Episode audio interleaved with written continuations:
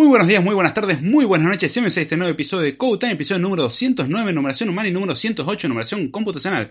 Bienvenidos a este nuevo episodio donde vamos a continuar aprendiendo un poco más del camino de la programación desde un punto de vista un poco más humano y entre comillas, resumido.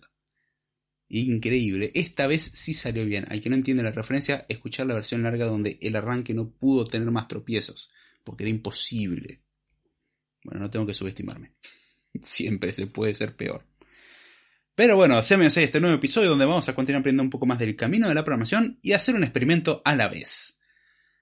este episodio surgió en parte a múltiples referencias que hay en episodios anteriores al respecto de Swift, el lenguaje de programación con el cual trabajo a diario. Y como trabajo a diario con este lenguaje, creo que me siento lo suficientemente cómodo como para hablar un poquitito al respecto. No es que sea un súper conocedor, porque no, la verdad que sé que hay un montón de cosas que me faltan y un montón de cosas para mejorar. Pero bueno, ya que tengo un curso sobre Swift, eh, versión 3 y versión 4, versión 3 gratuita está en YouTube, pueden disfrutarlo de forma completamente gratuita, el curso está enterito, salvo que me hayan borrado algún video. Em, y estará de Swift 4 en Udemy, aunque hoy en día estamos en Swift 5, para que no digan que estoy intentando vender nada. Si quieren comprarlo, me hacen un favor. Si quieren donar, también me hacen un favor. Pero bueno, fuera de todo eso, dije, es un lenguaje con el cual trabajo todos los días, me siento relativamente cómodo, hago muchísimas referencias que quizás muchos no entiendan y quizás hay gente en el público que le interese saber algo más del lenguaje o quisiera conocer qué características tiene porque lo está aprendiendo, quisiera tener un overview para saber qué cosas le tendría que dar importancia, ya sea leyendo la documentación o ya sea, no sé, intentándolo aprender por su cuenta, o ver temas que probablemente se había olvidado que existían y estaría bueno repasarlo. Así que dije, ¿por qué no?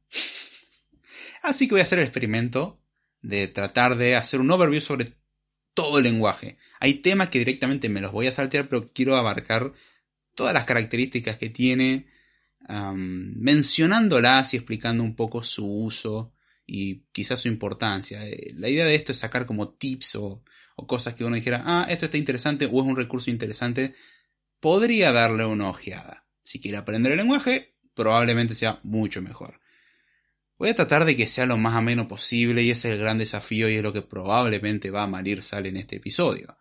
Así que estoy abierto al feedback y a preguntas relacionadas al tema en particular.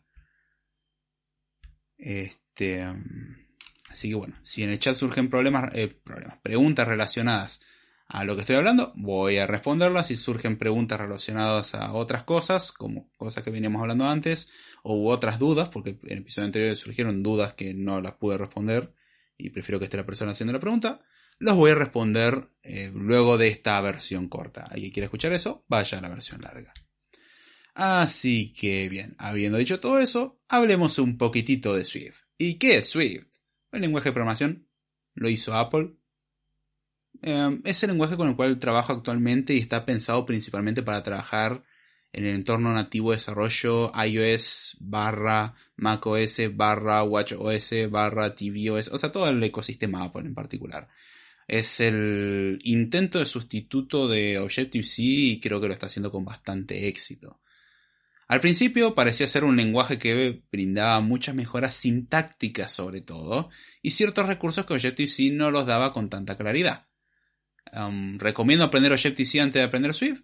Ya hoy en día no es necesario, a diferencia de lo que sucedió en el caso de Google con el tema de Java y Kotlin, um, no es tan así, o sea, Kotlin no llegó a reemplazar Java del todo, porque podés usar Java tranquilamente, Mientras que Swift sí está reemplazando completamente a Objective-C, en parte también porque Apple está dando un buen empujón al respecto y porque honestamente Swift me parece un lenguaje mucho más lindo, visualmente, en un montón de características, me, gusta, me parece mucho menos verboso.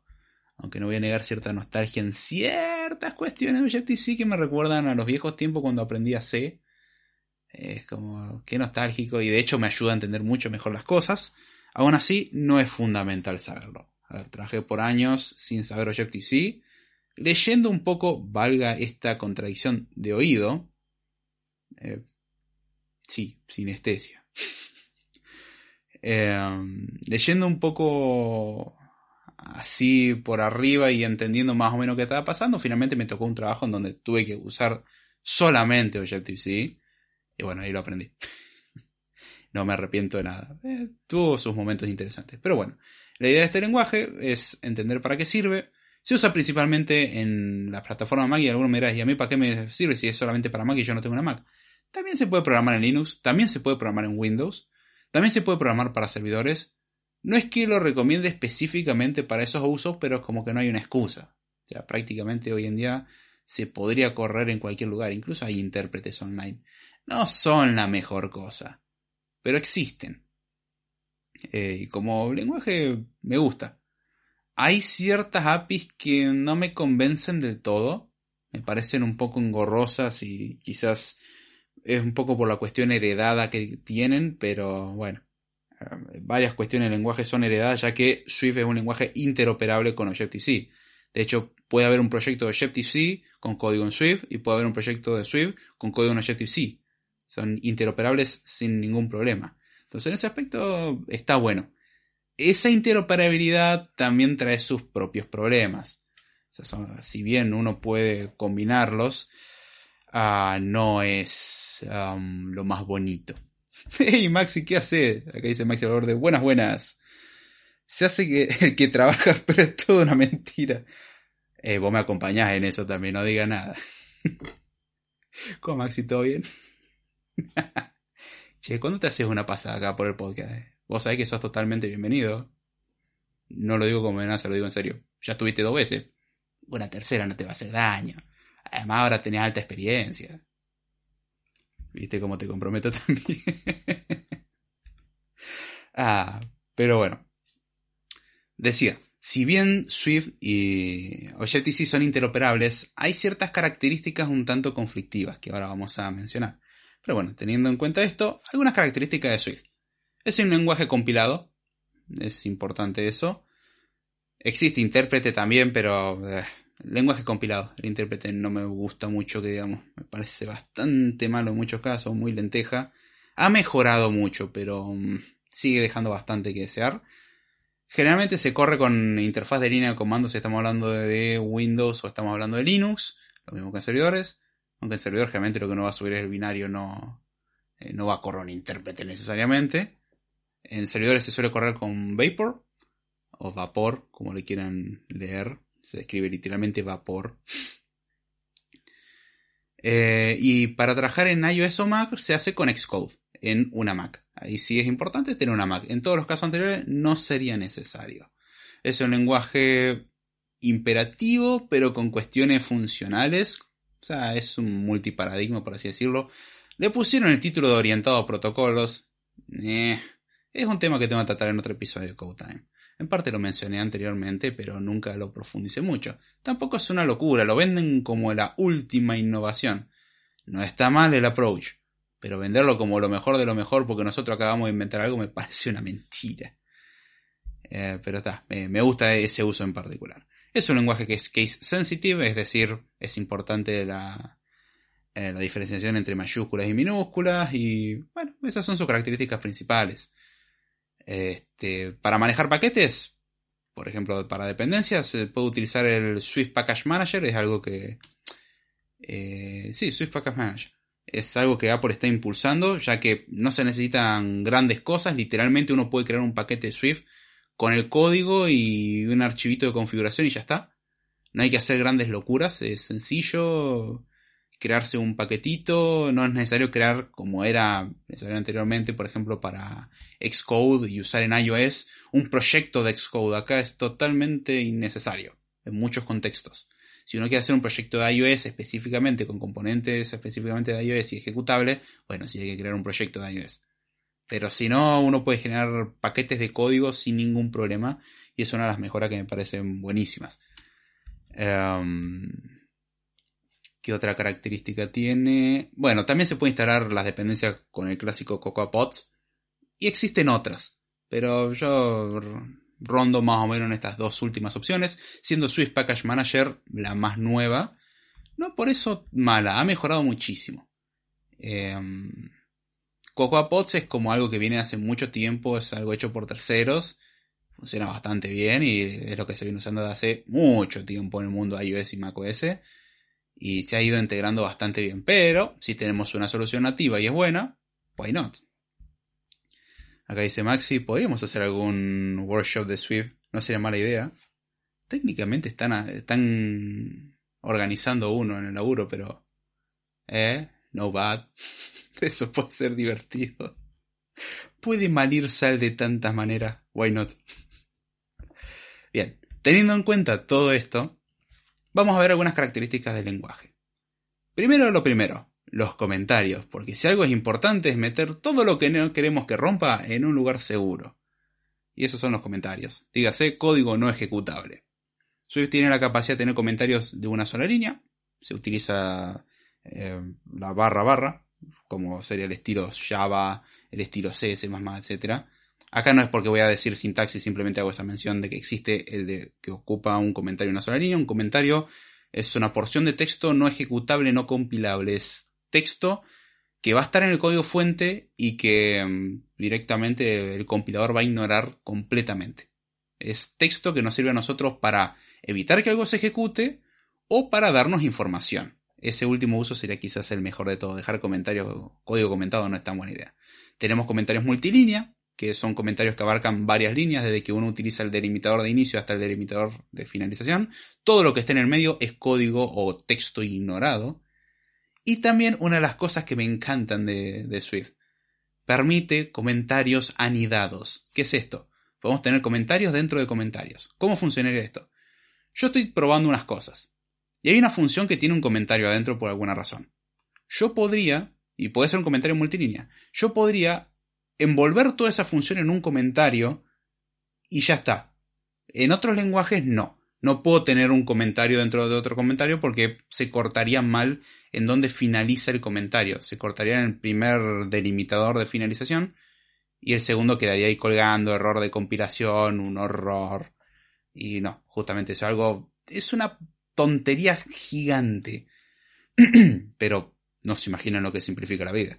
O sea, tener comentarios, decir, ah, quiero comentar más cosas. Y este, y esto que quiero comentar tiene un montón de comentarios. Y no tengo que descomentarlos para comentar todo en general.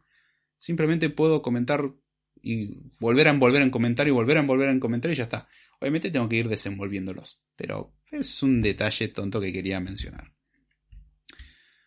Después, a ver, nosotros trabajamos con datos los datos los tenemos que guardar en algún lugar. La computadora de alguna forma tiene que memorizar cuestiones temporales en algún lugar. Y para eso tenemos lo que se conocen como constantes y variables. Y esa es una característica que me gusta, que podemos diferenciar los datos que pueden cambiar y los que no. Tiene sus sutilezas, pero la idea en general es que en una constante guardemos datos que no van a cambiar nunca a lo largo de la ejecución y en una variable datos que van a variar. ¿Por qué me parece importante esta distinción? Porque hay otros lenguajes que no tienen tal comportamiento. Hay lenguajes que si uno, de hecho, C, yo defino una variable, y la variable la puedo modificar siempre. Mientras que en Swift una constante nadie la puede modificar. Una vez de hecho que se le asigna valor, ese valor quedará hasta el fin del programa. Punto. No, no puede cambiar. Por eso es una constante. Las variables pueden variar. Eso es, son dos cuestiones. Bueno, muchos lenguajes hoy en día soportan constante y variable. Sí, hay lenguajes de hecho soportan solamente constantes. Ejemplo Haskell. Hay lenguajes que soportan solamente variables. Ejemplo C. Y ya va hasta cierto punto. Eh, Kotlin, por ejemplo, no. Kotlin también soporta eh, constantes y variables. Aunque en Kotlin hay una trampa con esto. En Swift podemos hacer que cosas constantes sean realmente fijas. Mientras que uno mira, bueno, en JavaScript también. Bueno, JavaScript es un buen ejemplo como no. Salvo que sea un booleano, un número o algo por el estilo, cualquier otra cosa es mutable. Entonces la, la gracia de tener constante es permitir comportamientos inmutables. O sea, no permitir la mutabilidad. ¿Qué es mutabilidad? Modificación. Básicamente es eso. Es no permitir que los datos sean modificados. Y una de las características también que tiene Swift es que es un lenguaje fuertemente tipado. ¿Qué significa esto? Todo dato tiene un tipo asociado.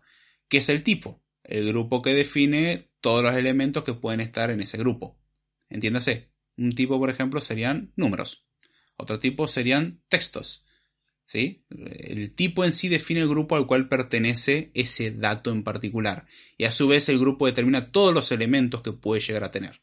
O sea, un, número, el tipo número, o el tipo numérico, en este caso el tipo entero, por ejemplo, eh, sería un tipo de dato que puede almacenar cualquier número representable por la máquina, entre comillas, bajo ciertas restricciones, pero en sí definiría todos los valores posibles que puede tener dicha constante o variable. Cuando una variable se define, tiene que estar tipada, o sea, se le tiene que establecer un tipo.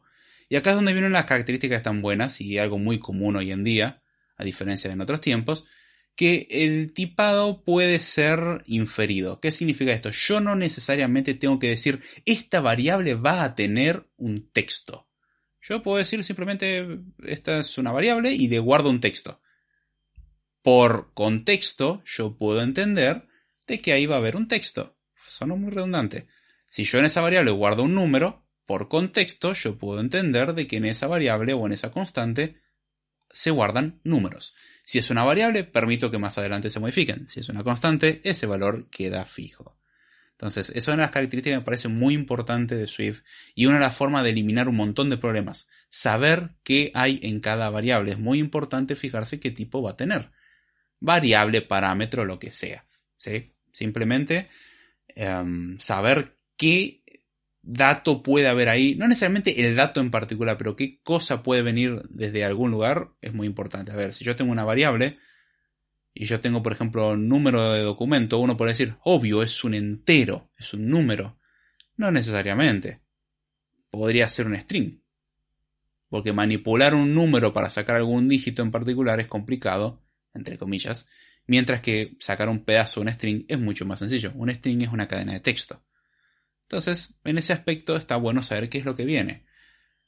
O los que vienen del mundo JavaScript y Python podrán darme un poco de testimonio de cómo cuerno puede ser de que venga un número y después viene un texto y una función puede volver distintas cosas y es todo raro.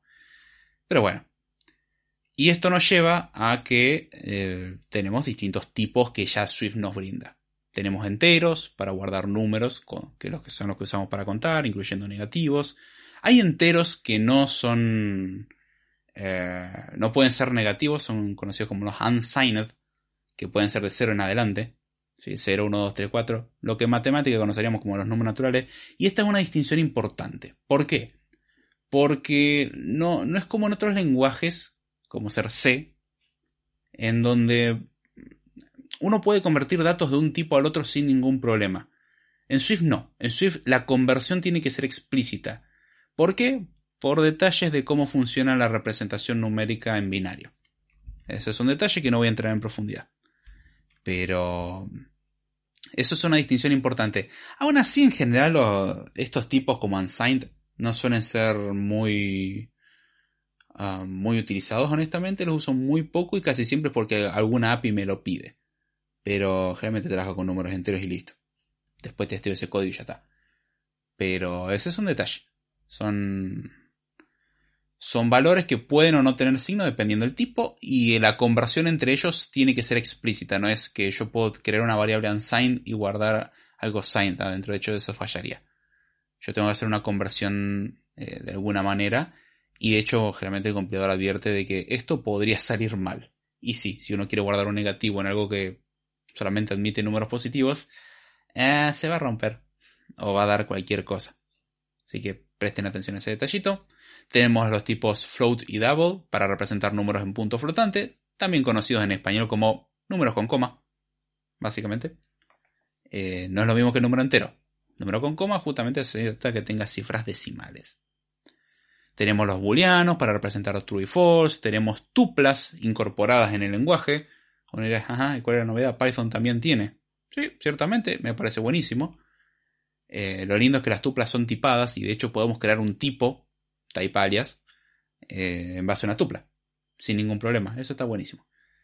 Em, y sirve para una tupla que es, para el que no conozca, es una especie de conexión que nos permite guardar varios datos de forma ordenada, ordenada entiéndase, se guardan en un cierto orden, no que si yo le tiro tres datos random me los va a dar ordenados.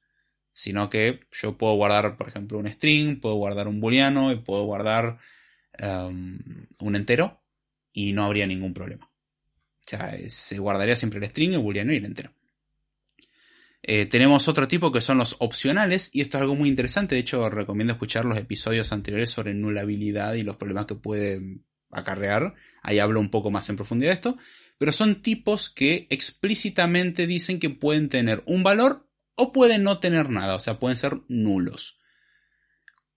¿Cómo esto es importante? En muchos lenguajes esto no es así, en muchos lenguajes todo valor puede ser nulo. En Swift no, salvo que se lo explicite, no puede ser nulo, o sea, siempre tiene que tener un valor. No puede darse un caso en donde una variable no tenga valor, literalmente. Entonces no existe el caso en que, oh no, me topé con la sorpresa de que estoy intentando leer alguna variable que todavía no le asigne ningún valor y de repente se rompe todo. Eso en Swift es literalmente ilegal y el compilador no deja compilar. Salvo que uno indique que el tipo de la variable es opcional. Y el, el detalle del opcional es que es un tipo que envuelve otro tipo. O sea, por ejemplo, yo puedo tener un string y yo puedo tener un string opcional. ¿Qué significa esto? Yo puedo tener una variable que puede tener un string o no. Puede no tener nada directamente. Que se lo conoce en este caso como nil, en el caso de Swift. O null en otros lenguajes de programación. Entonces, esa es una cuestión importante. Son, es como un wrapper de un tipo en particular. De hecho, hay un tipo que se llama optional. Igual tiene el syntax sugar de usar el signo de interrogación, entonces no, hay que escribir optional todo el tiempo. Es si a uno un tipo le agrega el signo de interrogación al final, está diciendo que ese tipo es opcional. O sea, lo que se va a guardar ahí puede estar el valor o no. Si, si, tiene un valor, va a ser de ese tipo. Si no tiene un valor, va a ser nil, básicamente. Y bueno, el detallito de esto es que nosotros explícita o implícitamente tenemos que extraer el valor de dicho wrapper. O sea, nosotros si tenemos una variable de tipo entero opcional, no podemos sacar el número de ahí directamente. Tenemos que, de alguna manera, eh, extraerlo del opcional. Está la, la forma bonita que es vamos a hacerlo por las buenas y voy a fijarme si existe un valor, si existe un valor lo extraigo. Hay bastante syntax sugar al respecto, no es necesario hacer un if raro, aunque se usa una sintaxis similar que es un if, pero es un if let, o sea, es un if como si tuviese definido una constante. Dentro del if, eh, la sintaxis es una pavada. Y esa es la forma bonita, es la forma de yo me fijo si puedo sacar esto, hago algo. Y esta es la forma un poco más forzosa, es yo aseguro que acá hay un valor, dámelo. ¿Qué pasa si no hay un valor? Crash. Son cosas que el compilador no va a resolver. Porque uno está diciendo yo explícitamente quiero que se extraiga el valor, no me importa lo que suceda, por las buenas o por las malas. Casi siempre por las malas, no es bueno eso. Eh, recomendación, no hagan esa locura. Igual tenemos un montón de syntax sugar a este respecto. Está el if let, que se lo conoce como un if, que se va a ejecutar si puede extraer un valor de un opcional, por ejemplo. Em, es un syntax sugar nada más. Y dentro de ese if eh, eso no va a ser opcional. Es una forma. Tenemos el, el implicit unwrap, que se lo conoce, que es. La variable es definida como posiblemente opcional. Y se la trata como si no fuese un opcional. O sea, se la puede tratar como opcional y como no opcional al mismo tiempo. Son un peligro, porque hay veces que uno dice, ah, bueno, eh, no, debe tener un valor. No, no lo tiene. No recomiendo su uso, salvo ciertos contextos donde es necesario. Hay casos donde es necesario, son acotados. Y existe algo llamado como el operador de coalescencia de nil. Lo que puede sonar como algo horrible es básicamente si yo tengo un opcional y aplico el operador de coalescencia de nil, yo tengo que pasar otro valor y es dar un valor por defecto. La idea es, si yo no puedo obtener el valor de este opcional, dar una opción por defecto. Por ejemplo, de un texto, yo quisiera dar la opción por defecto del texto vacío. Ese es un uso del operador de coalescencia. Es dame un opcional y dame un valor por defecto. Y el operador lo que haría es fijarse si hay un valor, si hay un valor, usa el valor, y si no hay un valor, da el valor por defecto. Tiene rangos, eso es una característica interesante, podemos representar rangos abiertos y cerrados. Sirve para iterar y para generar listas. Tiro ese dato nomás, tenemos strings, los strings son cadenas de texto, las cadenas de texto tienen caracteres, aunque es raro manipular directamente los caracteres. Algo interesante es que permite Unicode. Eso está bueno. O sea, podemos poner hasta emojis o caracteres de otros idiomas. Está bastante bueno el soporte que tiene ese respecto.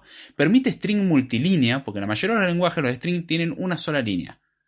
Y de último uno tendría que ir concatenándolos o poner barra n, es decir, el operador de salto de línea, y queda horrible. En Swift uno puede crear strings que tengan todas las líneas que quiera, así que puede escribir una novela dentro de un archivo de Swift. Probablemente no sea recomendable, pero se podría. Teóricamente hablando, se pueden crear strings de una sola línea o strings multilínea. Muy útiles para testear ciertas cuestiones. Existen los substrings, que es cuando queremos extraer un pedazo en string que no es un string y hay que convertirlo a string. Ese es un detalle de implementación. Hay eh, interpolación. Interpolación de string, ¿qué significa esto? Yo necesito hacer como en otros lenguajes. Java. Perdón. Java. Ah, no sé, me estoy resfriando. En donde uno tiene que agarrar un string y empezar a concatenar una variable y concatenar otro string y concatenar otra variable y tener cuidado con los espacios. Eh, o formatearlos al estilo Python, aunque Python tiene un syntax sugar muy bueno a ese respecto. En Swift existe lo que se conoce como el operador de interpolación. ¿Qué es esto? Yo puedo escribir un string y en el medio, en base a un carácter que utilizamos, que suele ser la barra y, entre paréntesis, lo que ponga dentro de eso puedo poner código Swift dentro de un string. La idea es poner alguna variable o alguna operación muy sencilla, de forma tal de que el resultado de evaluar eso, es decir, de ejecutar eso, se guarde también en el string. Es la característica que, que tiene. Eh, suena hermoso lo de comentarios anidados, dice acá Carlito Martínez. Vos no sabés lo hermoso que es eso. Parece una tontería hasta que lo usás. Eh, sobre todo cuando es código otro que tiene un montón de comentarios. Ponés un, un comienzo comentario al principio un comienzo y una finalización de comentario al final. Olvídate, todo ese código que hay ahí adentro comentado. No tienes que hacer nada más. Me acuerdo cuando trabajaba en Java y eso no pasaba y tenía que, ah, tengo que quitar todos los principios de comentario que interfieren para poder abrir y cerrar donde yo quiero. Acá no es, empiezo y cierro y listo. Todo lo que esté, o sea, agarra lo que esté más externo, básicamente como referencia. Bien, un detalle que casi se me escapa de los strings, y esto va a ser importante para más adelante, es que son eh, tipos por valor. ¿Qué significa esto? Si yo tengo un string y lo guardo en una constante, y creo otra constante y guardo, o creo una variable, eh, vamos a simplificar, vamos a que los dos sean variables. Yo creo una variable, guardo un string. Creo otra variable y guardo la variable anterior. Lo que va a pasar es que ahí se va a copiar. Cosa que en la mayoría de los lenguajes no. En la mayoría de los lenguajes los strings son referencias porque son clases. Vamos a ver, en Swift no es así. En Swift los strings se copian. Así que yo tengo un string y lo guardo en 50 variables. Bueno, ese eso serían 50 copias del mismo string. No es el mismo string. No se referencian. Hay formas de que sean por referencia y es usar un tipo medio viejo que se conoce como NSString, que era el que se utilizaba en Objective-C. En Swift casi todo intenta que sea por valor, no por referencia. Recomiendo escuchar episodios anteriores donde hablo de estructuras y clases, que donde hago más referencia en profundidad de todo esto. Después tiene algunas colecciones, o sea, nos permite almacenar varios datos en un solo lugar, como listas, conjuntos, diccionarios. Las listas nos permiten guardar de forma ordenada elementos del mismo tipo. Los conjuntos nos permiten guardar eh, de forma desordenada generalmente elementos del mismo tipo, pero que no permiten repetición. En la lista podemos repetir toda la cantidad de veces que querramos. En un conjunto no. ¿A qué me refiero con ordenada? Es que si yo agrego en una lista elemento 1, elemento 2 y elemento 3, cuando intento leer la lista voy a leer elemento 1, elemento 2 y elemento 3. En un conjunto yo puedo meter elemento 1, 2 y 3 y leo 2, 3, 1. Puede pasar eso, justamente. El conjunto no se le puede asumir orden. Simplemente eso. Y después están los diccionarios, también conocidos como mapeos. Recomiendo escuchar los episodios anteriores que también hacen referencia a esto. Dije que iba a hacer muchas referencias para atrás. Que permiten justamente asociar a una clave un valor. Es decir, hacer asociaciones, hacer tablas. Tablas con dos columnas. A una columna, un valor de una columna, a un valor de la otra. Con la característica que en la primera columna, o sea, en, las claves, eh, como se le suelen conocer, no pueden haber repeticiones. Los valores se pueden repetir. Ejemplo de esto o de uso de esto, una agenda. Una agenda es algo que asocia a un nombre o un número. Fin. Quizás puedo tener dos personas que tienen el mismo número de teléfono porque increíblemente todavía usan teléfono fijo. No es problema. Es totalmente legal. Lo que no pueden haber es dos personas con el mismo nombre. La agenda es el mejor ejemplo que se me puede ocurrir. ¿Por qué borraste el comentario, Carlito? No estaba mal. En serio, no, no estaba mal. Eh, bien. Otra característica que tienen las colecciones en particular, hay muchas más eh, colecciones y de hecho se han incorporado en, creo que ahora tienen una librería llamada Collections, que tiene colecciones un poco más complejas con características mucho más específicas para usos más particulares. Acá estoy hablando de las que vienen incorporadas ya con el lenguaje sin hacer nada, básicamente. Pero una de las características de las colecciones, al igual que los strings, son por valor, no por referencia. Es decir, yo tengo la variable arreglo 1 y guardo un arreglo o una lista en esa variable y después defino arreglo 2 es igual a arreglo 1. Bueno, lo que tendría en el arreglo 2 es una copia de arreglo 1. No es arreglo 1. Y esta es una diferencia importante con respecto a la mayoría de los lenguajes de programación.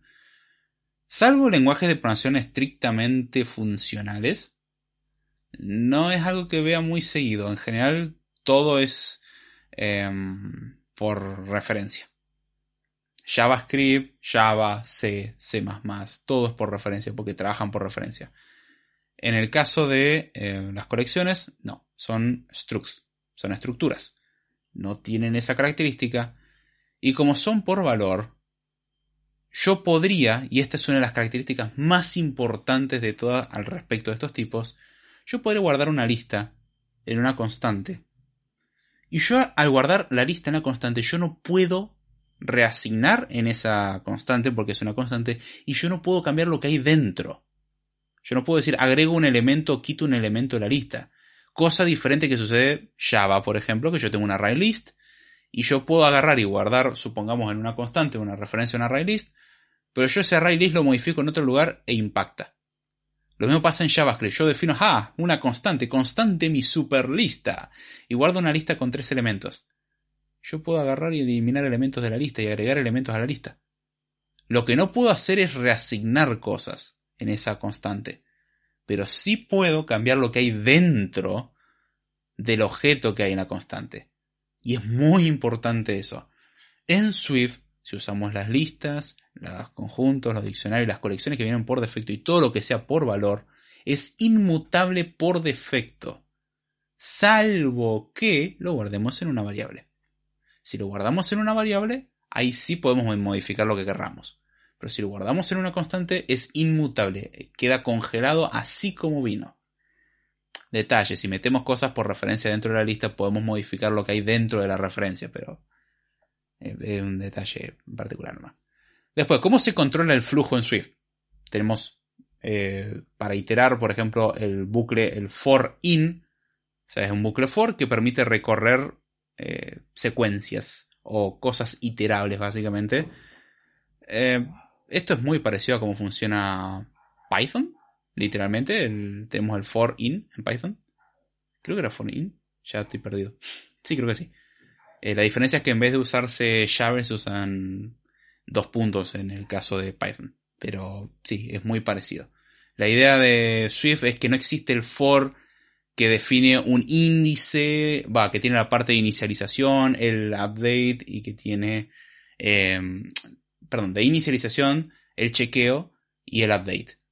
Como ser el caso de C, C++, Java. Aunque bueno, en estos dos últimos casos existe la versión equivalente como for each o for in también. Bueno, en el caso de Swift, la única forma de hacerlo es así. Creo que originalmente se soportaba la forma, entre comillas, antigua de hacerlo. Bueno, ya no. Hace mucho tiempo que no y es for in y no me arrepiento de nada. Está buenísimo. También tenemos el bucle while que en vez de recorrer cosas iterables, entiéndanse por cosas iterables, conjuntos, diccionarios, listas y cualquier cosa que nosotros le demos la posibilidad de ser iterable. Ah, también strings. Em, el bucle while lo que utiliza son condiciones. O sea, mientras se repita o mientras se dé una condición, ejecuta un código e intenta repetirlo hasta que la condición no se dé más. Algo parecido a un while, pero que tiene una pequeña variación, es el repeat while. ¿En qué consiste el repeat while y en qué se diferencia del while? Que el while primero ejecuta una condición, o sea, chequea una condición y si la condición es verdadera, ejecuta un código e intenta repetir. En el caso del repeat while, pasa lo contrario primero se ejecuta el código, aunque sea una vez, luego se hace la comprobación a ver si se sigue dando la condición, y luego se vuelve a ejecutar el código. O sea, tenemos garantizado en el, en, el repeat while al menos una ejecución de código. Mientras que en el while podría no pasar. O sea, podríamos comenzar con la condición en falso y ya está. Se terminó. Y después si vamos a lo que es em, control de flujo un poco más interesante, tenemos el if, o sea, algo condicional, tenemos el if, clásico if.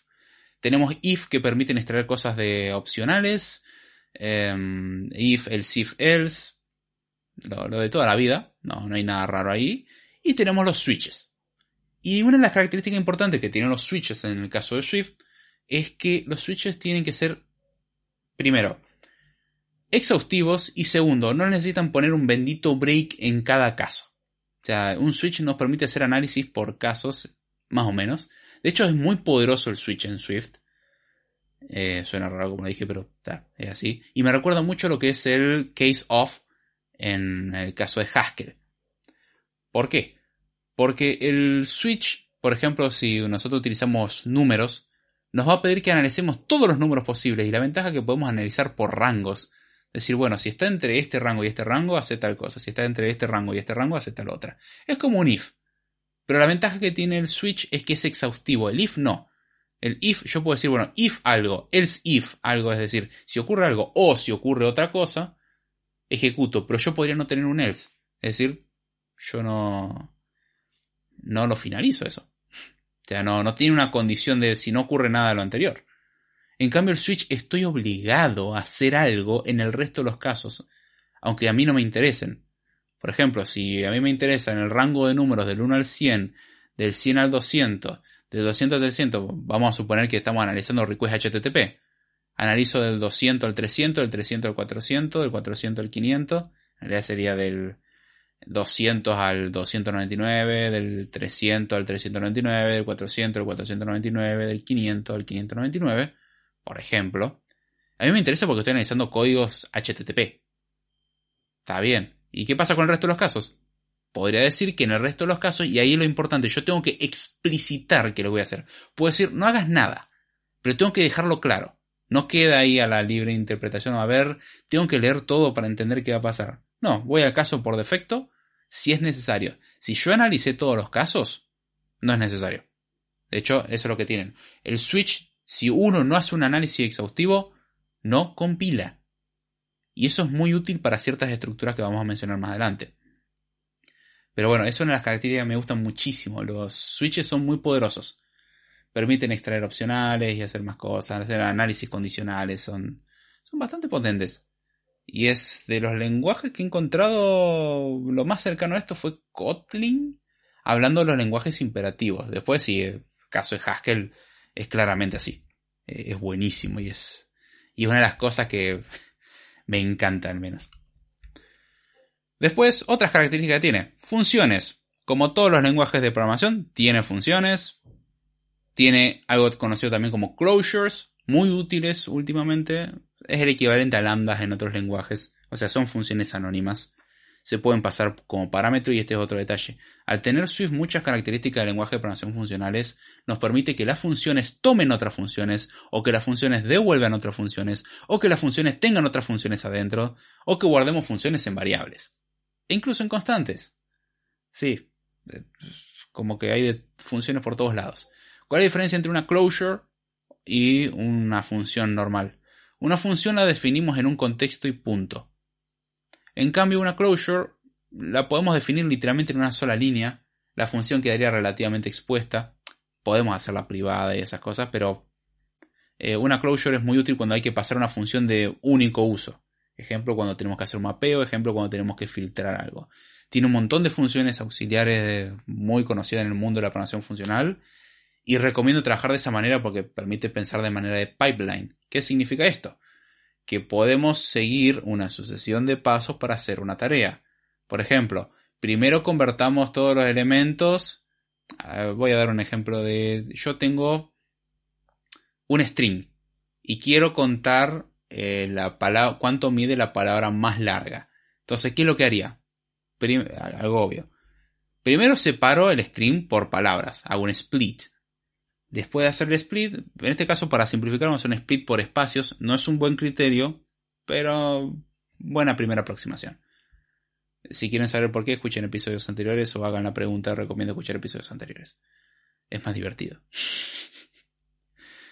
Em, bueno, una vez que dividimos, o sea, el split lo que hace es tomar un string y lo divide en palabras, o en este caso en pedazos, que serían una lista de palabras.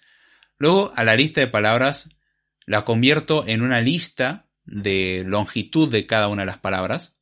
O sea, si yo tenía hola y mundo, bueno, hola tiene cuatro caracteres, mundo tiene eh, cinco caracteres. Entonces yo pasaría de la frase hola mundo a la lista que tiene hola y tiene mundo a la lista que tiene em, cuatro y cinco. Entonces tendría eso. Y luego lo que tengo que hacer es buscar el máximo de todo de esa lista. Y listo. Literalmente acabo de escribir el algoritmo y lo lindo es que no es necesario hacer un for, si tal cosa, le saco la longitud y es mayor que... No está mal hacerlo así, pero como lo describí es totalmente entendible. Lo divido en palabras, eh, obtengo la longitud de cada palabra, me fijo cuál es la palabra más larga, listo. Eh, eso es todo. Es muy claro, me, gusta ese aspecto que tiene. Y en ese aspecto las closures se usan mucho, tienen mucha utilidad, se pueden usar como callbacks, son, extremadamente útiles. Hay que aprender el lenguaje para entenderlo mejor. Ah. Otra cosa que tenemos son enumeraciones. Las enumeraciones son tipos que podemos crear, tipos custom, que podemos crear para guardar datos, pero que la cantidad de datos posibles está determinada. O sea, puede tener ciertos valores y nada más. Por ejemplo, nosotros tenemos los booleanos que pueden tener los valores, los string que puede tener cualquier texto, un entero que puede tener cualquier número. Bueno, nosotros podemos definir una enumeración en donde podemos tener ciertos valores y nada más. Ejemplo, puntos cardinales, norte, sur, este y oeste. Son los únicos valores posibles. E incluso podríamos tener uno que sea no definido para decir, bueno, contemplo el caso en donde no sé cómo interpretar un dato y lo defino como no lo pude definir. Otra forma de hacer lo mismo definirlo como un opcional, pero bueno. Las enumeraciones tienen eso. ¿Por qué se les llaman enumeraciones? ¿Porque usan números? ¿En lenguaje como C? Sí. ¿En lenguaje como Swift? No necesariamente. En lenguaje como Swift es porque podemos, eh, Swift podemos enumerar los eh, valores posibles que tiene ese tipo. Y tiene características interesantes como que podemos asociarle a su vez un valor a cada elemento. Por ejemplo, podemos asociar un string a este le podríamos asociar el string aquí es donde sale el sol. Y el oeste, aquí es donde se pone el sol. Y el norte es donde vive Santa Claus. Y el sur está la Antártida. ¿Qué sentido tiene guardar esos strings ahí? No sé, pero se puede. Hay mejores usos, honestamente. Eh, por ejemplo, guardar localizables y cosas por el estilo, o sea, texto para después internacionalizar. Está bueno. Y también podemos crear lo que se conoce como recursive enumerations. ¿En qué consiste eso?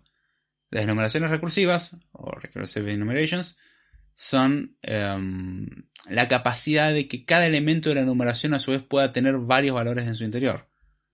O sea, cada valor puede tener varios valores, pero no necesariamente de la misma enumeración. Es muy loco eso. ¿Cómo funcionaría eso? Bueno, yo podría tener un tipo de enumeración que sea e, este es uno de los ejemplos que está en la documentación de, Swift. Que sea código de producto y código de producto puede ser un EAN o un QR. el código EAN es el típico código de barra y el código QR creo que todo el mundo lo conocerá. Bueno, un EAN tiene, por ejemplo, números quizás. Un código QR va a tener un texto. Entonces, en ese aspecto, eh, vemos que cada uno puede tener sus propios valores en su interior. Entonces el código, yo puedo tener una numeración EAN, que en su interior puedo guardarle números, va, un número en particular, y el código QR, en que en su interior puedo guardar un string. También podría guardar string en ambos casos, pero ¿para qué me serviría? Bueno, las enumeraciones son extremadamente útiles para ser usadas por switches. Lo que dijimos antes, el switch, lo que nos permite es hacer un análisis por casos. Y qué mejor que hacer un análisis por caso exhaustivo en una numeración. O sea, podemos analizar cada caso posible de la numeración. ¿Qué ventaja tiene esto? Que si algún día agregamos algo a la enumeración, no nos topamos con que nos saltamos un caso. Literalmente, como siempre contemplamos todos los casos, el mismo compilador nos dice, te faltó contemplar un caso en el switch. Entonces nos ahorramos un bug si es que no estábamos testeando anteriormente. Y acá es donde voy a meter un poco más la pata porque ya es donde vamos a conceptos relativamente más avanzados, pero eso ya cada uno tendrá que ir viéndolo. Tenemos estructuras que son eh, componentes que nos permiten definir, o sea, primero definimos una estructura, o sea, nos permite definir un tipo, el cual puede guardar datos, ya se puede guardar lo que se conoce como propiedades, una propiedad es una variable o una constante, que pueden ser almacenadas, es decir, una constante o variable almacenada es la constante o variable de toda la vida, una variable computada. No existen constantes computadas, solamente variables. ¿Qué es esto de variable computada? Que la variable no tiene un valor, sino que lo calcula cada vez que lo accedemos. Eh, por ejemplo, podríamos tener una variable computada que sea el área de una figura. Y como no queremos, o sea, no queremos cada vez que le cambiamos un lado a un rectángulo que se recalcule todo, sino solamente cuando es necesario, creamos una variable computada que en ese momento, cuando nosotros accedamos a la variable, pues la, idea es esta, nosotros podemos leer la variable, no podemos escribir en ella, solamente podemos acceder a su valor, pero cuando accedemos a su valor se ejecuta el código que tiene la variable adentro. Es como una función que no toma parámetros y devuelve un valor, pero lo usamos como si fuese una variable. Por eso variable computada. También asimismo podemos tener una estructura métodos, o sea, funciones. Podemos tener subscripts, o sea, la notación que se utiliza para acceder, por ejemplo, a un arreglo, eso que se pone entre corchetes, accedemos con un índice y cosas por el estilo, podemos hacer que nuestras propias estructuras tengan esa característica. Podríamos crear un tipo agenda y, como, y que podamos acceder a, los elementos como si fuese un diccionario, pero no ocultamos el diccionario adentro. Em, podemos tener cosas estáticas o cosas de instancia, entre comillas. Em, son detalles ya, eh, eso lo vamos a saltar. Podemos tener inicializadores, que son justamente lo que se conoce en Java, por ejemplo, como constructores, que nos permiten a nosotros asociar eh, valores a cada variable o constante de la enumeración. Y eso es un detalle importante que vamos a ver ahora un poquitito más adelante. Ahora, ¿qué es lo importante de las estructuras? Que son eh, tipos por valor. ¿Qué significa? Que la estructura se copia. No es una referencia, se copia. Y esto es una diferencia fundamental comparado a otros lenguajes de programación. Y esa es la razón por la cual los strings, las listas, los diccionarios y los conjuntos, entre otras cosas, son por valor y no por referencia. ¿Por qué es eso? Porque son estructuras. Así de simple, un string es una estructura en realidad. Algo muy diferente en otros lenguajes como que todo se hace con clases. Acá tenemos la forma de hacerlo con estructuras.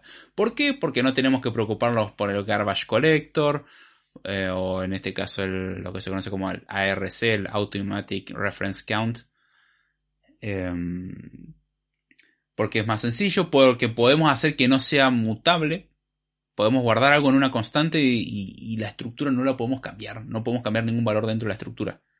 Eso es buenísimo.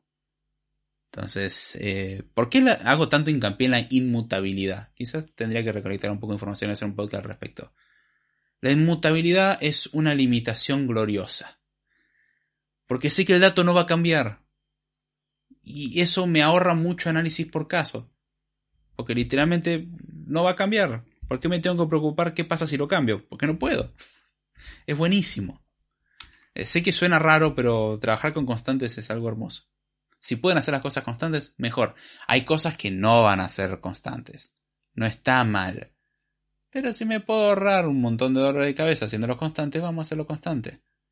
Y otro detalle es que como son por valor, las funciones, por ejemplo, que modifiquen a la estructura en sí, o sea, modifiquen su contenido, tienen que ser marcadas como mutantes. Sí, se le agrega mutating. O sea, una función que muta a la estructura. O sea, hace algún cambio interno a la estructura. ¿Por qué se hace esto? Porque si guardamos la estructura en una constante, sabemos que el contenido no puede ser modificado. Y eso es un problema. Porque si llamamos a una función mutating, directamente el compilador va a decir, no, no podés llamar a una función que intenta cambiar la estructura cuando la estructura la pusiste dentro de una constante. La constante no puede cambiar y me está pidiendo que cambie. Algo que no puede cambiar, no va a cambiar. Listo, se rompe. Punto. Entonces, en, ese aspecto, eh, bueno, en ese caso no compilaría, ¿no? Eso es lo que me refiero cuando se rompe. No permite compilar directamente. Es una restricción de seguridad importante. Que no, o sea, si no queremos que alguien modifique un valor, lo guardamos en una constante y nos olvidamos. Nadie lo va a poder modificar, salvo que lo convertamos en una variable. Ya bajo su propio riesgo. ¿Qué pasa si yo guardo un diccionario en una variable? ¿Puedo agregar elementos del diccionario? Sin problema. ¿Qué pasa si guardo un diccionario en una constante? ¿Puedo agregar un elemento del diccionario? No. E, esa es la, la clave. Los tipos por valor, si los queremos cambiar, hay que guardarlos en variables. No en constantes. Después tenemos las clases, son muy parecidas a las estructuras. Algunos podrán decir, ¿por qué no comenzaste por las clases? Son bastante parecidos, salvo el detalle de la herencia, y que son por referencia. Si yo guardo una instancia de una clase en una variable y en otra variable hago variable 2 es igual a variable 1, ambas variables van a hacer referencia a lo mismo. Si yo modifico algo dentro de la variable 1, por ejemplo, llamo alguna función del objeto que lo cambia por dentro, en la variable 2 lo voy a ver reflejado, porque son la misma cosa, o sea, apuntan ambas, miran a lo mismo en memoria. Las estructuras no, son por valor, se copian, se copian literalmente. Hay optimizaciones a eso, no se preocupen. Pero bueno, las dos características por ahí importantes sobre las clases es que tienen la capacidad de heredar, escuchar podcast anteriores sobre herencia, y tienen la capacidad de ser referenciadas. Ahí sí, yo podría definir una clase guardar la referencia de la clase en una constante y modificar lo que hay dentro. Y eso, bueno, sí quizás es un problema. O sea, hay veces que es un comportamiento deseable. Hay otras veces en donde no. Justamente en, las colecciones por defecto que vienen en Swift, se pone que sea una estructura, primero porque es más fácil de manejar, honestamente es mucho más fácil de manejar. Y trabajar con Swift UI se simplifica mucho cuando sé que no puedo mutar un dato. La inmutabilidad, repito, es gloriosa. Em, está diciendo, ah, sí, eh, es más sencillo usar las, las colecciones con tipo por valor y nos permiten cierto nivel de protección. Me olvidé lo que iba a decir al respecto. Mil disculpas. Eh, tienen algunas restricciones las estructuras, pero las clases, bueno, tienen la capacidad de hacer herencia, las estructuras no, y son por referencia. Entonces está. Eh, por referencia a lo que conoce todo el mundo, como el caso de JavaScript, cuando creamos un diccionario vacío, lo guardamos en una constante y después podemos agregarle cosas al diccionario. En Swift eso es ilegal. Literalmente el compilador no nos deja. Existen lo que se conoce como inicializadores y podemos definir todos los que querramos. Un inicializador es una función especial que sirve para em, configurar los valores dentro de una estructura o configurar los valores dentro de una clase antes de ser usada. Es lo primero que se ejecuta cuando se crea, por así decirlo, una, una copia de una estructura o de una clase. Eh, tengo que usar el término copia con cuidado porque no me refiero al tipo por valor o por referencia, me refiero a eh, cuando uno crea una estructura o cuando uno crea una, o sea, no cuando lo define, sino cuando lo guarda en un lugar, lo está creando directamente, no lo está copiando, se llama a lo que se conoce como el inicializador. En otros lenguajes se lo llama constructor. ¿Por qué hago hincapié en esto? Porque los inicializadores nos obligan a algo. Nosotros no podemos pasar luego de la fase de inicialización sin inicializar todas las variables y todas las constantes. Si nosotros definimos que una clase o una estructura tiene ciertas variables y ciertas constantes, luego de llamarse al inicializador no puede quedar cosas sin inicializar. De hecho, si quedara alguna constante o alguna variable sin inicializarla, es decir, sin darle un valor inicial, literalmente no compila. Dice, eh, no estoy viendo en ningún lugar de ese constructor que vos estés dándole un valor a esa constante o a esa variable. Hacelo o no compilo. Y eso es algo muy bueno. ¿Por qué? Porque me ahorra el típico problema de Java de, oh, me olvidé de inicializar una variable pum, null pointer exception en algún punto del futuro. O peor, en Objective-C es peor todavía eso. Puede ser nulo y continuar la ejecución. Si no hago el chequeo correspondiente, puedo llegar a un estado inconsistente. Eso no es bueno. Los inicializadores en Swift me obligan a que todas las constantes y variables estén inicializadas. No puede haber constante y variable sin valor, salvo que sea opcional. Si la marcamos como optional, ahí sí, o sea, por defecto se asume nulo. Y ya está, o sea, nil. Ese es el único caso, la única excepción. En el resto de los casos sí o sí tiene que tener valor. Sea un string vacío, un 0, un 27, lo que sea. Tiene que tener un valor. Y de la misma forma que existe un inicializador, existen los desinicializadores son funciones especiales que se llaman automáticamente, no las tenemos que llamar nosotros, cuando el objeto se está por destruir. Cuando va a desaparecer de memoria, sirve para desconectarnos de internet, por ejemplo, o hacer algunas operaciones de finalización antes de morir. Bueno, para eso existen los desinicializadores. Son menos interesantes que los inicializadores, pero a veces que son importantes para desuscribirnos de, de eventos y cosas por el estilo son útiles. Oh, algo que casi se me ha pasado sobre los inicializadores. Eh, el poder de los inicializadores varía si estamos en una estructura o en una clase o en una enumeración. Sí, las enumeraciones también tienen inicializadores. En una clase, como se soporta herencia, los inicializadores tienen ciertas reglas. En una estructura son más sencillos. Y de hecho, en una estructura, si la estructura es relativamente sencilla, eh, no necesitamos crear inicializadores. En las clases, prácticamente siempre necesitamos crear inicializadores. Salvo excepciones muy particulares. Ah, pronto tomo un poco de agua porque bla bla bla bla bla bla, pero se seca la garganta. Y mañana me tiene que aguantar la garganta. Así que está. Bien, y ya con esto llegamos a la recta final del episodio. Tenemos, vamos a ver qué tal nos sale. Tenemos lo que se conoce como optional chaining, que es encadenamiento de opcionales, que cuando tenemos un opcional, o sea, un tipo que es opcional, pero a su vez ese tipo que tiene adentro eh, puede tener algún valor opcional que a su vez tiene otro valor opcional y así, en vez de nosotros hacer un encadenamiento de ifs, tiene un syntax sugar re sencillo para acceder al valor dentro del valor, dentro del valor, dentro del valor, siendo toda la cadenita intermedio opcionales. Con la ventaja de que si en algún momento en el medio de esa cadena algo, se algo es nulo, devuelve nulo. O sea, se rompe por el eslabón más débil. Apenas encuentra un nulo, corta. Ahora, si puede llegar al final de la cadena sin tener un nulo, devuelve el valor. Y es bastante útil eso. O sea, es un syntax sugar, o sea, azúcar sintáctica es una simplificación sintáctica muy práctica. Tenemos el error handling, lo hacemos con eh, lo que se conoce como do catch, es muy parecido al try catch de Java y otros lenguajes. Eh, la idea de esto, y esto es algo, otro factor importante, Swift es muy explícito. Swift obliga a que digamos las cosas y no que quede ahí medio escondido.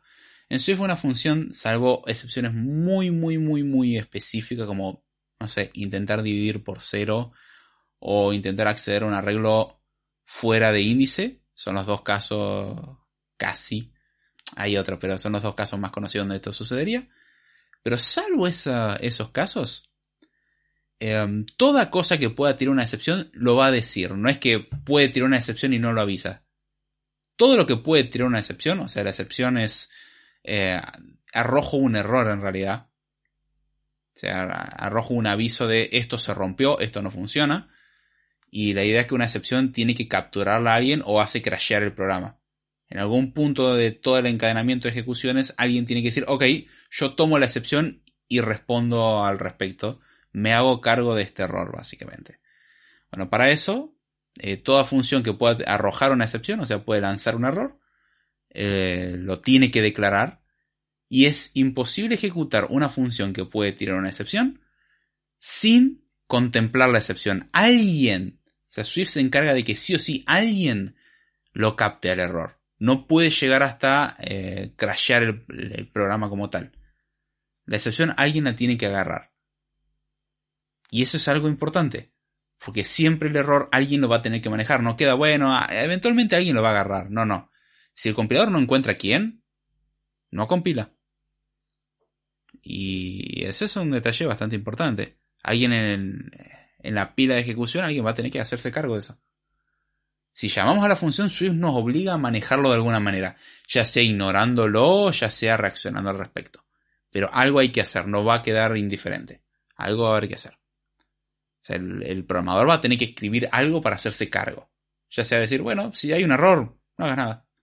Y de hecho, para capturar el error, como se lo conoce, se utiliza la sintaxis que se conoce como do catch, que todo lo que esté en el bloque se va a intentar ejecutar y va a ser, y todo lo que es opcional, opcional, todo lo que es, eh, ¿cómo se llama esto? Que puede tirar una excepción, que puede fallar, tiene que llamarse diciendo, yo sé que vos podés fallar, intenta hacerlo, de hecho ese es un try.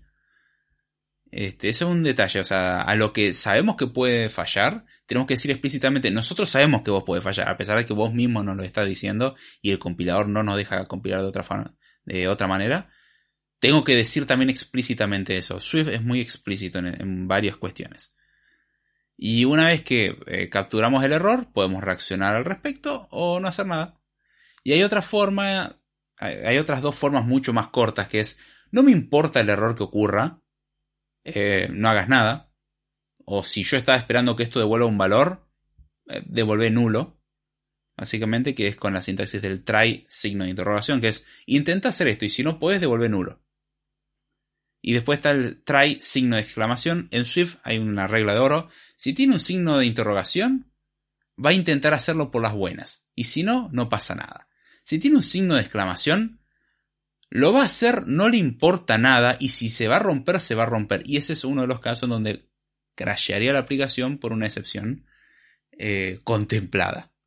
O sea, intentamos ejecutar algo, no nos importa nada, esto no va a fallar nunca. Suerte con eso. Y bueno, falló. Ese último caso no se recomienda usar nunca. O sea, el lenguaje lo permite. Que el lenguaje permita algo no significa que sea bueno. Moraleja, no, no es bueno. No lo hagan. Después tenemos lo que se conoce como typecasting o conversión de tipos. Nosotros podemos tener clases y subclases y podemos convertir entre tipos siempre y cuando sean compatibles en sí. O sea, si tenemos una clase, por así decirlo, animal y una clase perro, yo podría agarrar y decir, bueno, tengo una clase perro, lo puedo convertir en animal sin problema y animal lo puedo convertir en perro sin problema. Tiene mecanismos para comprobar si algo es de un tipo en particular. Intenta convertir un tipo de forma eh, gracefully, básicamente. O sea, si no puede, no pasa nada, no crashea. No es como intentar castear algo incompatible en Java donde literalmente existe algo llamado cast exception, que es básicamente intentamos convertir un tipo a otro siendo incompatibles entre sí. Crash. En Swift no existe eso. En realidad sí se puede, repito, en Swift todo lo que se puede hacer por las buenas también se puede hacer por las malas. O sea, se puede decir, bueno, intenta convertirlo y si no podés vas a ser nulo, no pasa nada. Y también está, vos te vas a convertir en esto y si sale bien, sale bien y si sale mal, crashea. Todo eso es malo. Y tiene em, una de las características por cuestión de retrocompatibilidad y que es un antipatrón, bastante antipatrón, es que existe el tipo any y anyObject. Son tipos que representan cualquier tipo, o sea, pueden ser cualquier cosa. Algo any es cualquier cosa. Una variable de tipo any puede tener un número, un booleano, lo que sea. No puedo saberlo y tengo que intentar convertirlo en tal caso, si lo quiero usar. ¿Por qué es un antipatrón? Porque literalmente no podemos asumir nada al respecto y tenemos que hacer todo a mano y es horrible. Y la razón de ser de esto es por retrocompatibilidad con Objective-C. Nada más. ¿Cuál es la diferencia entre any y anyObject? Any representa cualquier cosa y anyObject es cualquier cosa que es una clase. Todo lo que diga object en el caso de Swift es una clase. Y esa es la diferencia que tienen. Si algo decimos que es de tipo any, puede ser una estructura, puede ser un número, Puede ser una clase. Si es AnyObject, sí o sí va a ser algo de una clase. No podemos guardar un número. Un número no es una clase, no se permite, no compila. Podemos crear tipos anidados. ¿Qué significa esto? Yo puedo crear un tipo y dentro de ese tipo puedo crear otro tipo. Es decir, yo puedo definir una estructura y dentro de esa estructura puedo definir otra estructura. Sí, eso es legal. Y podemos anidarlo todo lo que queramos. Por ejemplo, puedo definir la estructura eh, mazo de cartas. Perdón, puedo definir la estructura carta. Una carta que tendría palo y número. Hablando del mazo de carta español. Este, sí, sí, habrá mucho. Mira, ay no, yo juego póker. Lo felicito. Eh, no estamos hablando de eso. Estamos hablando de carta española para que se entienda el ejemplo. Em, tenemos una estructura que representa una carta. Una carta que tiene un palo y un número. El palo puede ser basto, copa, espada o oro y número, cualquier número del 1 al 12. Por ejemplo. Bueno, la estructura va a tener esas dos propiedades. Ahora, ¿cómo represento yo un número? Fácil, con un número. ¿Y cómo represento yo eh, un palo? ¿Cómo represento oro, eh, copa, espada y basto? Bueno, qué lindo sería que existiera alguna forma de definir un tipo con cierta cantidad de elementos delimitados. Ah, cierto, se llama enumeración. Bueno, la enumeración eh, palo, eh, la puedo definir dentro de la estructura de eh, una carta. Y de hecho yo puedo acceder a esa estructura desde afuera. Yo tendría que escribir carta, punto, palo, desde afuera, pero desde adentro es palo. Está dentro del contexto de la estructura. Es como si estuviese expuesto públicamente. Fuera de la estructura, dependiendo cómo uno lo configure, puede estar expuesto o no. Pero podemos hacer así de meter una estructura o una numeración una clase dentro de otra, dentro de otra, dentro de otra. No es recomendable tampoco abusar. Pero está bueno cuando tenemos algún tipo interno, algún tipo de dato interno, algo que vamos a usar solamente en ese contexto, dejarlo ahí adentro. O algo que vamos a usar desde afuera, pero dejar explícito de que están relacionados. Por ejemplo, en el caso de eh, una carta, que dijimos que puede tener palo y número, el palo está relacionado a una carta. Copa, basto, espada y oro no tienen mucho sentido aislado del contexto de una carta. Entonces, si yo lo pongo dentro del contexto de una carta, es inevitable que tenga que pasar por una carta. O sea, queda claro de que cuando hablo de un palo, hablo del palo de una carta.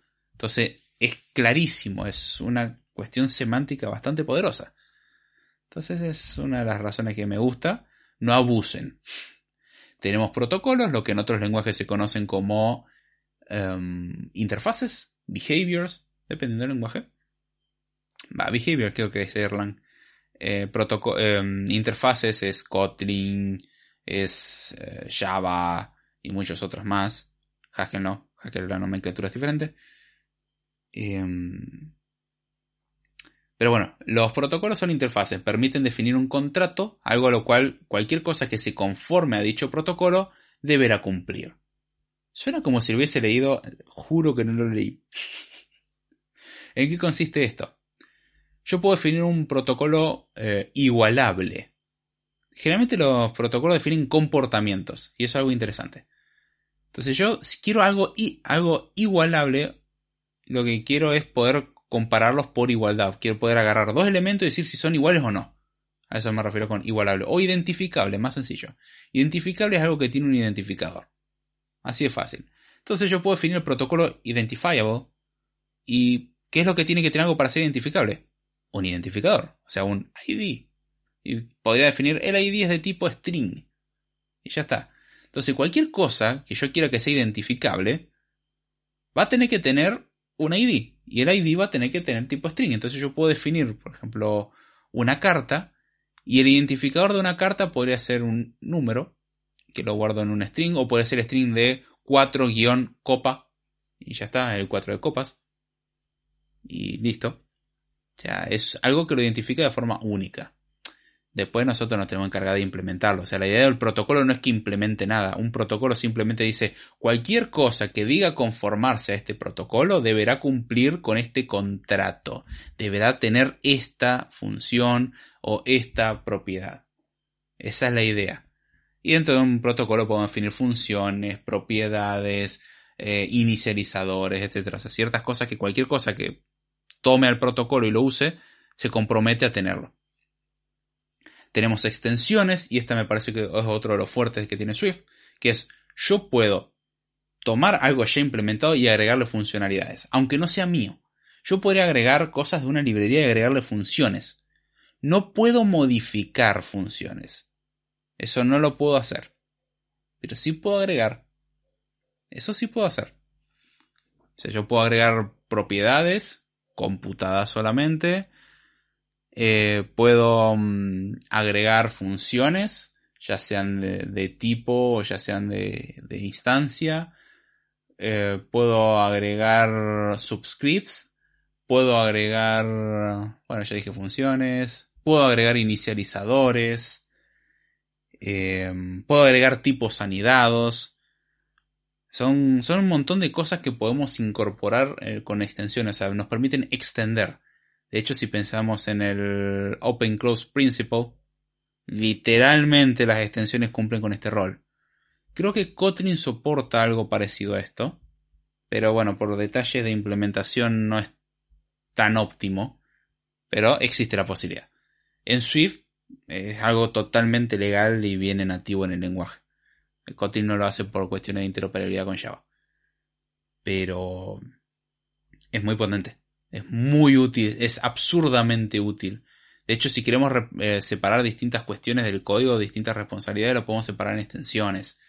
Está buenísimo. Y una de las cosas que nos permiten hacer con las extensiones es agregar, por ejemplo, la conformación a protocolos.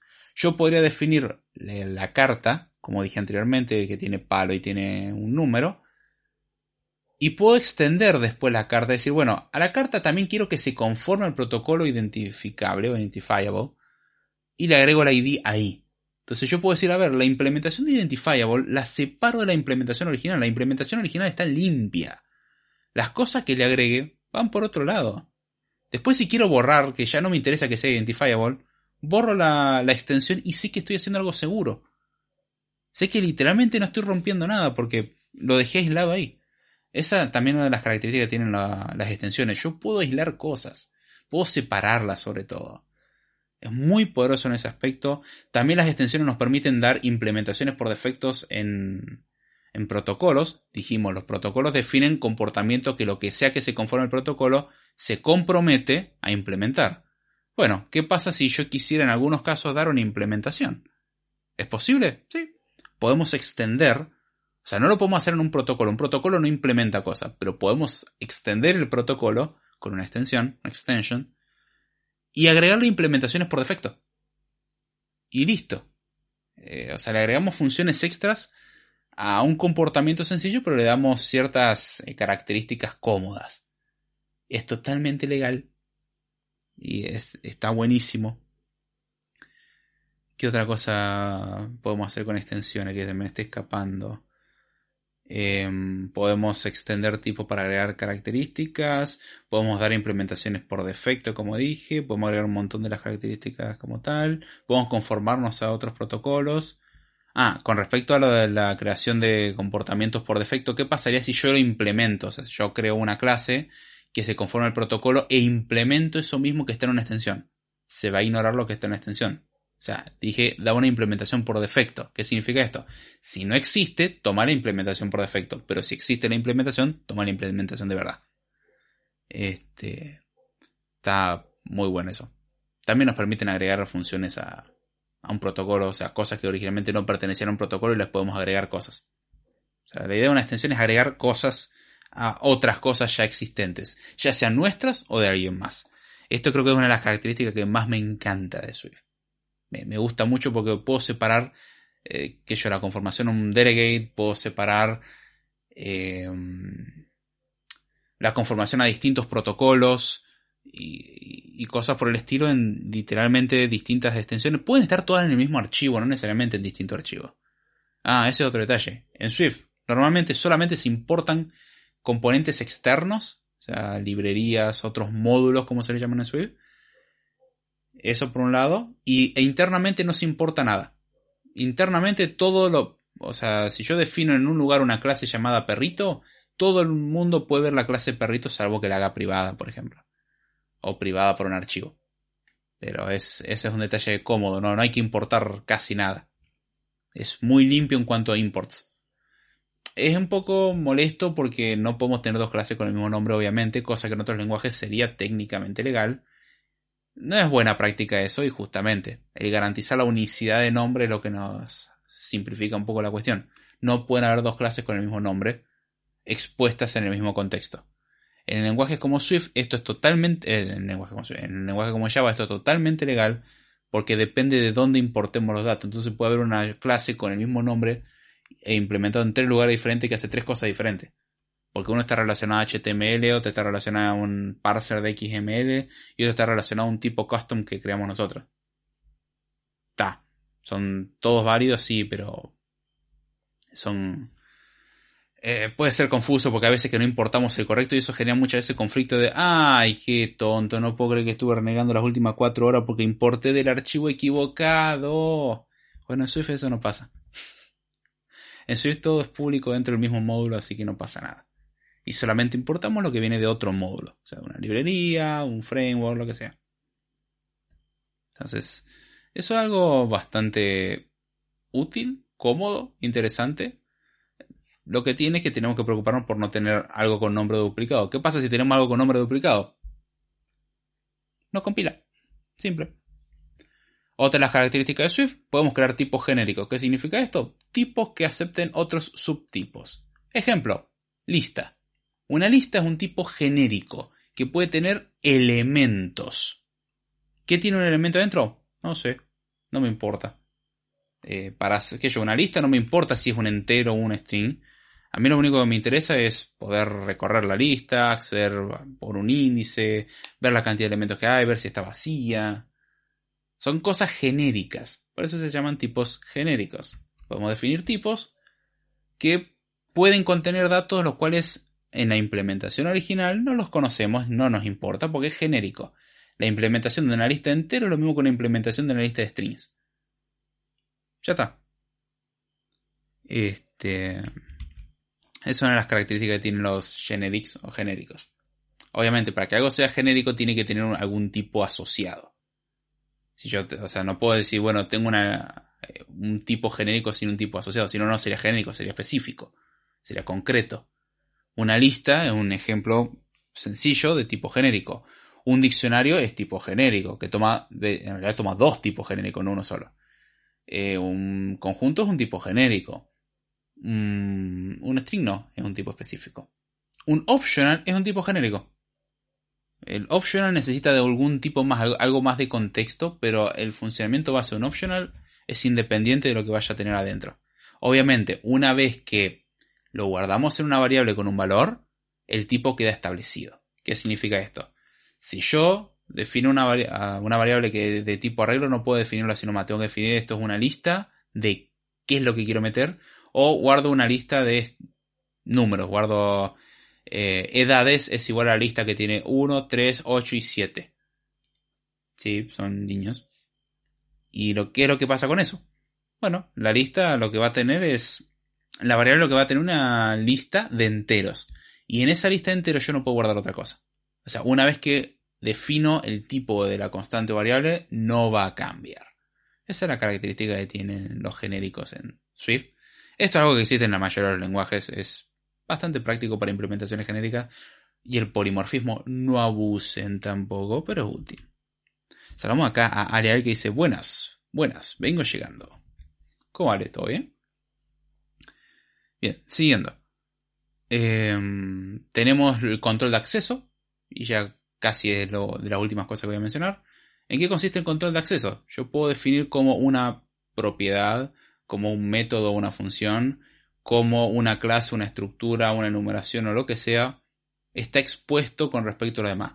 Y para esto existen distintos niveles de acceso. Yo puedo decir que algo es eh, privado, es decir, solamente se lo ve en ese contexto. Puede ser file private, o sea, es privado dentro del archivo. Todo lo que está dentro del archivo lo puede ver, pero nadie más. Por ejemplo, si define una función file private, la función solamente va a ser accesible desde el archivo. Desde afuera nadie lo puede ver. Está internal, que es por defecto el estado natural de todas las cosas, que es dentro del módulo lo ve todo el mundo. O sea, lo podría ver, mejor dicho, todo el mundo. Está el public, que es no solamente lo que está en el módulo lo puede ver, sino también lo que está fuera. O sea, otra librería podría verlo. Eso, de hecho, es lo que nosotros necesitamos si implementamos una librería. Eh, las cosas que queremos que vea alguien desde afuera, tenemos que declararlas public para que las podamos ver si no están public, no, las podemos ver. Literalmente, si intentamos accederla, el compilador dice, eh, eso no existe. ¿Qué, ¿Qué me estás hablando? Entonces, para que alguien más lo pueda ver, tengo que definirlo como público. Sea, alguien fuera del módulo. Por ejemplo, si yo defino una librería, después cuando lo quiero usar en un proyecto, eso que define una librería tengo que hacerlo público porque si no el proyecto no lo puedo usar. ¿Qué es lo que nos brinda el control de acceso? Que yo puedo ocultar mucha información al desarrollador. A mí no me interesa que el desarrollador conozca cómo funciona una lista. Yo quiero que el desarrollador pueda usar una lista. Eso es un ejemplo básico. Y va bajo el principio de encapsulación o encapsulamiento. Encapsulation, en inglés. Que es básicamente aislar todo lo que no necesita ser público. Los detalles tendrían que estar ocultos. No tendrías que poder meter mano en cosas que implementa alguien más. Bueno, para eso está el control de acceso yo quiero que el usuario pueda acceder a estas cosas, pero yo no quiero que el usuario ponga, meta mano en esto. Eh, ejemplo extremo de esto, un cajero automático. Un cajero automático no queremos exponer la información de nadie y no queremos no sé, exponer el módulo que dispensa dinero. Si no, rompemos eso y no lo llevamos. No es la idea. Hay cosas que las mantenemos ocultas. Están. Pero nadie desde afuera sabe que está, o dónde está, o cómo funciona. Esa es la idea. Bueno, el control de acceso permite eso. Y existe un control de acceso más que se lo conoce como Open, que Open es public, pero que nos permite, por ejemplo, modificar. O sea, podríamos heredar, por ejemplo, porque si nosotros definimos algo public, no podemos heredar de eso. Es una restricción. Si lo ponemos en Open, podríamos heredarlo sin problema. O sea, son... Public y Open son muy parecidos y son detalles que no quiero profundizar mucho porque pueden marear. La idea es llevarse que podemos aislar cosas en contextos muy acotados, como ser private y file private, casi siempre private. Y mm, tenemos el internal, que es por defecto, que es, ok, dentro del módulo todo el mundo podría verlo, si quisiera, pero desde afuera nadie lo puede ver. Que es, si no decimos nada, eso es lo que se asume. Y después tenemos lo que es público y open ya para exponer a otros módulos. ¿Para qué se usa esto? Para controlar el nivel de acceso y se lo escribe con unos modificadores de nivel de acceso o de control de acceso. Esa es la gracia que tiene. O sea, definimos una función y decimos, que esta función es pública, o esta función es open, o esta función es internal. Es medio innecesario porque es lo que viene por defecto. Eh, o podemos decir, no, esta función es privada, private function. ¿Por qué? Porque no quiero que nadie más la use. la definí para un caso muy particular. Y después tenemos, este es un detallito como anecdótico, pero existe. En Swift podemos definir todos los operadores que querramos. Si nosotros quisiéramos hacer suma de eh, diccionarios, es legal. Bueno, mira, no, no, no, ¿cómo suma de diccionarios? No, la suma de diccionarios no existe. Originalmente. Pero yo podría definir la función suma para diccionarios. E incluso yo podría definir un nuevo operador. Porque para definir una operación, o sea, definir una operación es tan simple como definir una función. Si yo agarro que un diccionario tengo una función que tiene que agregarle un, eh, un modificador llamado operator, o sea, digo que es una operator function o un operator func, es una función, y le paso los datos que necesitaría, por ejemplo, el operador de más necesitaría pasarle dos parámetros y devolvería un resultado. Bueno, podemos definir eso. Podemos definir tranquilamente esa función así, de forma tal que nosotros podemos usarlo en el código como si fuese un operador preexistente. Yo podría agarrar un diccionario más otro diccionario y eso sería legal. Y no solamente que eso sería legal, yo puedo agarrar y crear un nuevo operador que es el operador flechita. O flechita doble. O el operador corazón, ¿por qué no? Eh, se puede, es completamente legal. Obviamente, si quiero definir un operador que no existía, primero tengo que definir el operador para después definir la función que va a implementar ese operador en un caso particular. Pero haciendo eso podemos usarlo. Podría definir algo corazoncito, otra cosa y, y devuelve un random. me quiere, no me quiere. o sea, eso es totalmente legal. Y es algo que no suelo ver en otros lenguajes. En Java, por ejemplo, no lo puedo hacer.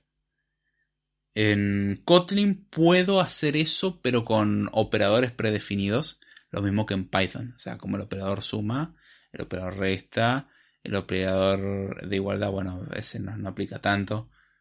Em, el operador multiplicación, el operador división, el subscript. Son, cosas básicas. En Swift no, en Swift es hacer lo que quieras, podés hacerlo. ¿Recomiendo hacerlo así? Mm, no, tampoco la locura. Pero he visto varias librerías que para simplificar, o sea, hacer un montón de syntax sugar, eh, literalmente abstraen una cantidad de código usando operadores.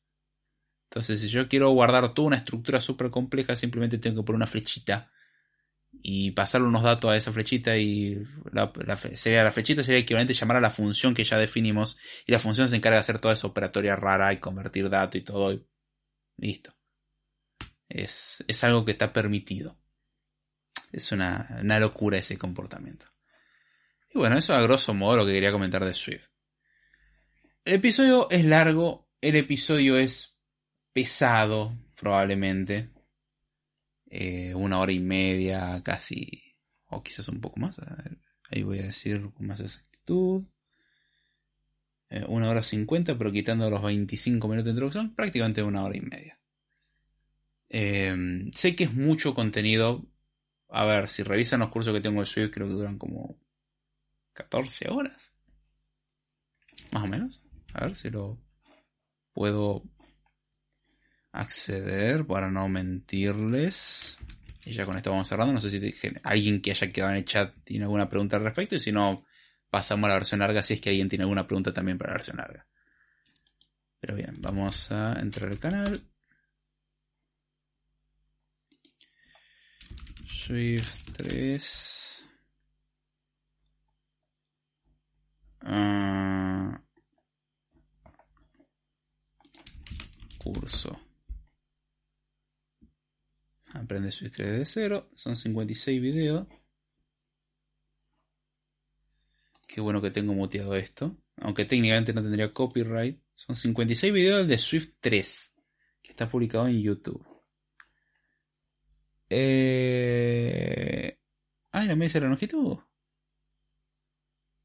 Oye, no. ¿Dónde estás? ¿Dónde estás? ¿Cómo veo cuánto dura? No, esto para cambiar el título. Son 56 videos, lo único que sé. Y está público. No, eso no es. Bueno, no estaría encontrando el cuánto dura en total el curso. Pero dura un buen rato. O sea, tiene videos literalmente de 45, de 50 minutos. O sea, yo en toda su máxima expresión. Y algunos cortitos de 18. Ay, son larguísimos, pero ¿cómo disfrute eso? A ver. Mm, mm, mm, Capaz que si le doy a compartir y lo pego en otro lugar. A ver, por ejemplo, lo, abro en una pestaña incógnita. ¿Así me lo dirá? No, no me lo dijo. Era demasiado bueno. Pero bueno, dura mucho. Dura muchísimo. Entonces, a ver, dura todo eso y un lenguaje también toma práctica y un montón de otras cuestiones. La idea de este episodio era ver un poco todas sus características. Y en base a esto, que me den con un palo y me digan, eh, che, no, no está bueno que lo hagas así, y tienen sus correcciones. Son un montón de cosas también las que omití, porque el lenguaje es bastante complejo. Hay otros lenguajes que son mucho más sencillos. Después tocaría hablar un poco de Python. Por ejemplo, Java podría ser, o Kotlin. La, la idea es dar un overview sobre distintos lenguajes ver qué características tienes tienen y también hablar sobre, no sé, algún que otro framework con el que haya trabajado y comentar qué es lo que tienen y qué es lo que vi en mi experiencia. De eso es lo que puedo decir, que tiene mucho, syntax sugar, permite definir todo el syntax sugar que vos quieras, es muy potente en, definir eh, o sea, un metalenguaje. Cosa que en otros eh, lenguajes es quizás más complicado. En Swift, toda esa parte de definir tu propio sublenguaje es legal y funciona bastante bien. Tiene sus contras. Por ejemplo, um, trabajar con strings, modificar strings es feo. No, no hay mucha vuelta en eso, no voy a mentir. Modificar strings en Swift es feo. Si uno no modifica strings, está todo bien. Pero si uno tiene que modificar strings, es un viaje de ida porque tenemos que obtener un índice y después pasar el índice. los índices no son enteros como en otros lenguajes. Hay una cuestión por el tema de Unicode y bla bla bla. Eh, es de una de las pocas cosas que puedo decir qué cosa horrible que tiene Swift. Modificación de strings. Casi siempre termino definiendo alguna alguna extensión de string y le agrego que pueda hacer con índice y cosas por el estilo. O sea que me abstraiga ese detalle, lo implemento una sola vez y lo uso todas las veces que quiere con todo el syntax sugar que yo quiera. Y después me lo llevo en el próximo lugar para no tener que volver a hacerlo. Pero, qué sé yo, ese tipo de cosas son bastante feas lo que no me gusta tampoco es que no puedo anidar protocolos. Me encantaría anidar protocolos. Sé que alguno me dirá, ¿para qué? A mí me serviría. Yo lo usaría, la verdad. Y algún otro detallito, pero en general, que todo sea fuertemente tipado. O sea, todo tiene un tipo que, ya sea que se lo diga uno o se puede inferir, lo tiene. Yo puedo decir, esta variable sé que va a tener un texto. Porque le estoy guardando un texto o porque le dije que va a tener un texto. Salvo en el caso que se utilice any. Ahí, bueno, justamente por eso es un antipatrón. Las cosas que, dan, que lanzan excepciones son explícitas. Todo es explícito. Es buenísimo eso. Eh, los switches tienen que ser exhaustivos. Si algo puede fallar, hay que contemplarlo. Si algo puede tener nulo, hay que contemplarlo. O sea, todo lo que podría salir mal en algún caso, hay que contemplarlo. Me encanta. Así de simple. O sea, todo lo, que puede mal sal tiene que ser contemplado. Y nos ahorra de un montón de problemas. ¿Cuándo se rompe eso? Cuando justamente nos pasamos esas reglas por donde podemos y hacemos lo que se nos canta. Ejemplo, forzamos sacar un valor de algo que tenía un nulo, forzamos ejecutar algo que podía fallar y falló. Eh, bueno, y si intentamos acceder a algo fuera de un índice correspondiente, también va a fallar. Entonces está. Pero tiene un montón de ejecución, o sea, un montón de funciones seguras que se encargan de manejar eso de la mejor manera posible. Entonces, no sé, me gusta. Así que, bueno, eso básicamente sobre Swift. Espero que les haya gustado, que lo hayan entendido, que me dejen sus comentarios. Si alguno sabe Swift, dígame qué le pareció, si me faltó algo, si tendría que sacar algunos temas. Justo no elegí el lenguaje trivial para ser relativamente exhaustivo. Es muy largo, tiene muchas cosas.